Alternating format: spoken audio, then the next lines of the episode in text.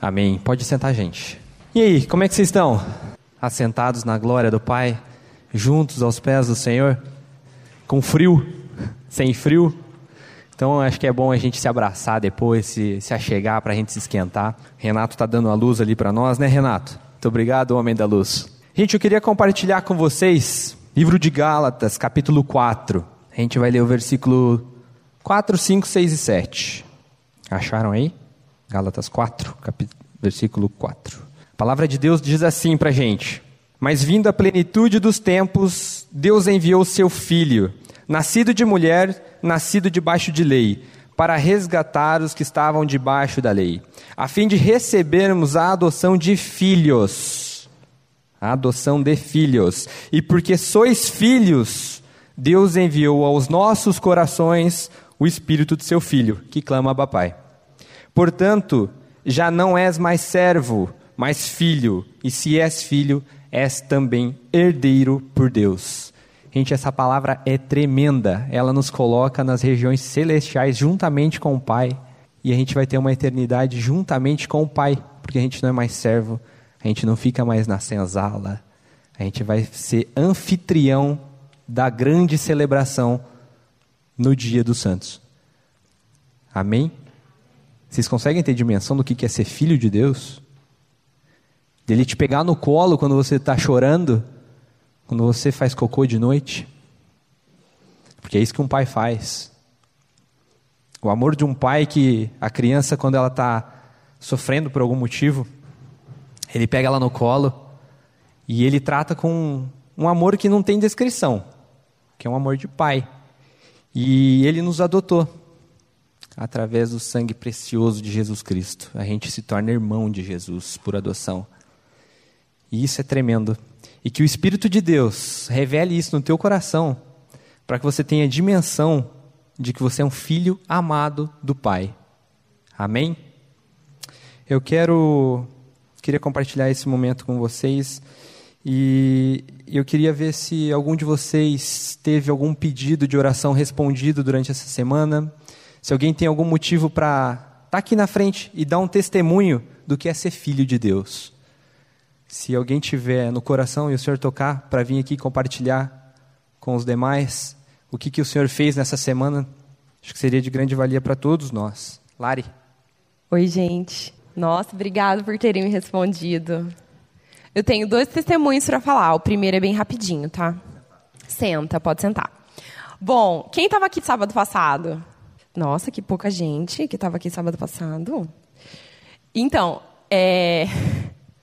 eu não sei se vocês lembram, né, que eu estava aqui lendo as perguntas. Aí eu mandei uma pergunta que meu pai ficou me zoando. Vocês lembram? Então eu vou explicar qual que era a pergunta para quem não estava aqui, tá? A gente estava falando sobre finanças. Aí eu mandei uma pergunta anônima, anônima, que era assim: que eu queria comprar uma coisa, eu estava pesquisando uma coisa na internet e eu queria comprar, e aí eu falei pro meu marido, nossa, posso comprar porque está super barato. Eu tinha encontrado um preço super bom. Ele virou e falou assim: não, não vai comprar, porque essa é uma compra por impulso que você vai fazer. Você vai pensar nisso e daqui três dias você vai decidir se você vai comprar isso. Aí eu fiquei nervosa.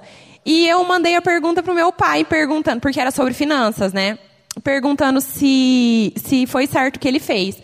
E meu pai identificou que a pergunta era minha, sem eu dizer o meu nome, né? E ficou me zoando aqui na frente de todo mundo. Tá bom. Aí que aconteceu? O que eu queria comprar, vou contar para vocês, era uma adega. Queria comprar aquelas adega climatizada. E meu marido não deixou e eu fui uma esposa obediente e não comprei. Aí tá. Aí essa semana, olha o que aconteceu, gente. Eu tenho um primo que está de mudança para os Estados Unidos. Daí eu me deu um estalo, eu virei e falei assim, nossa, vou falar com ele. Falei, viu? Olha só, o que, que você vai fazer com as suas coisas? Ele falou, ah, algumas a gente vai vender, outras a gente vai dar. Eu falei, você tem uma adega? Ele falou, tenho. Deu, ah. Daí eu falei, tá, quanto você quer pela adega? Ele falou, ah, é para vocês? Eu falei, é. Ah, então a gente vai dar para vocês. Porque, ah, já trouxe tantas alegrias para mim, a esposa dele me falou, né? Já trouxe tantas alegrias para nós e eu tenho certeza que agora vai trazer muitas alegrias para vocês. Gente, eu ganhei! Então foi um testemunho que eu quero trazer. que foi engraçado. E aí eu queria falar outro, pode? Dá tempo? Rapidinho, prometo. Tá. Outro assunto é da minha caixa, que muita gente já sabe, que tem a ver com o que a gente vai falar aqui hoje, né? Hoje a gente vai falar sobre santificação.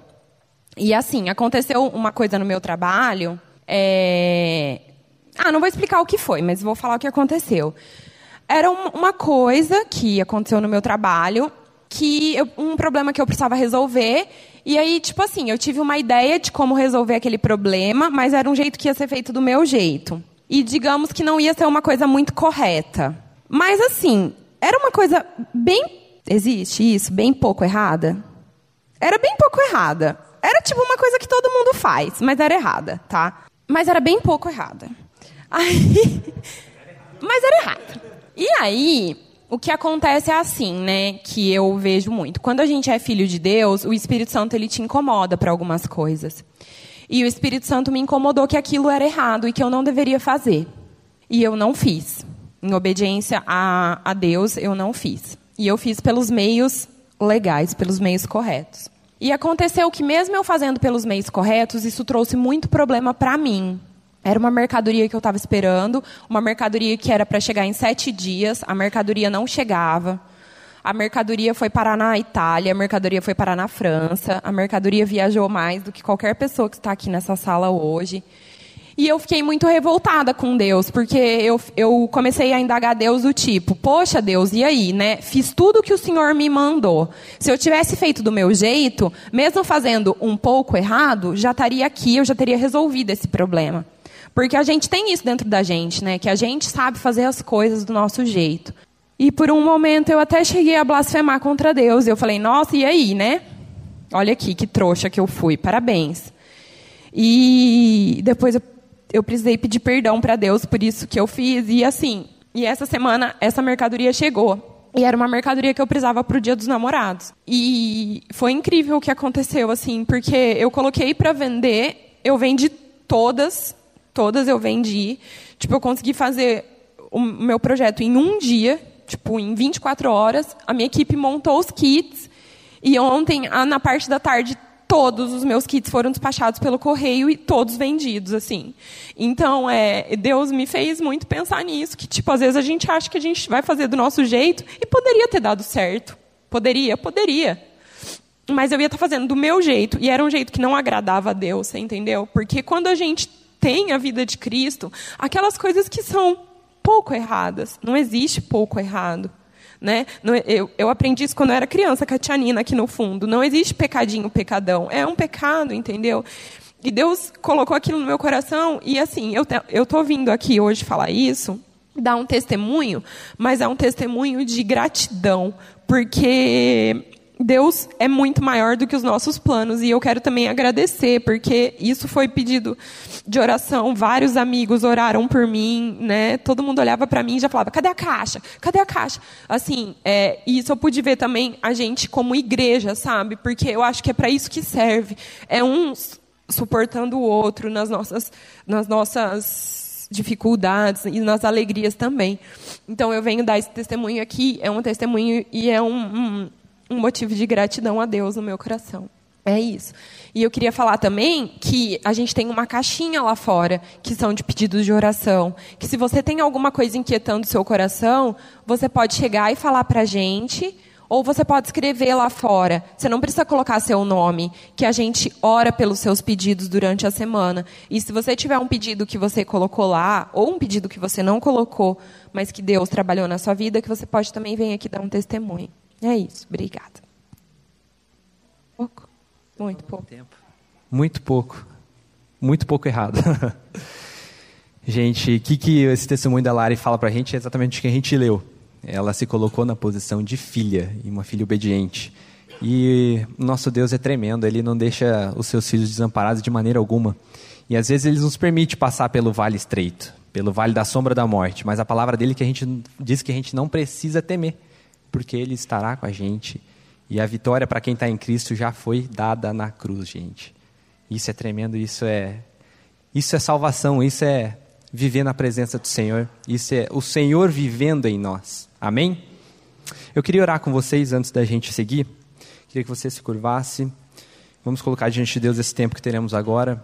Pai, no nome de Jesus, nós estamos aqui reunidos em Teu nome para que a tua palavra seja ministrada aos nossos corações. Queremos pedir que teu Santo Espírito esteja usando cada pessoa que será responsável por trazer o estudo aqui nesse momento, que a tua palavra seja ministrada conforme a tua santa vontade, ó Pai.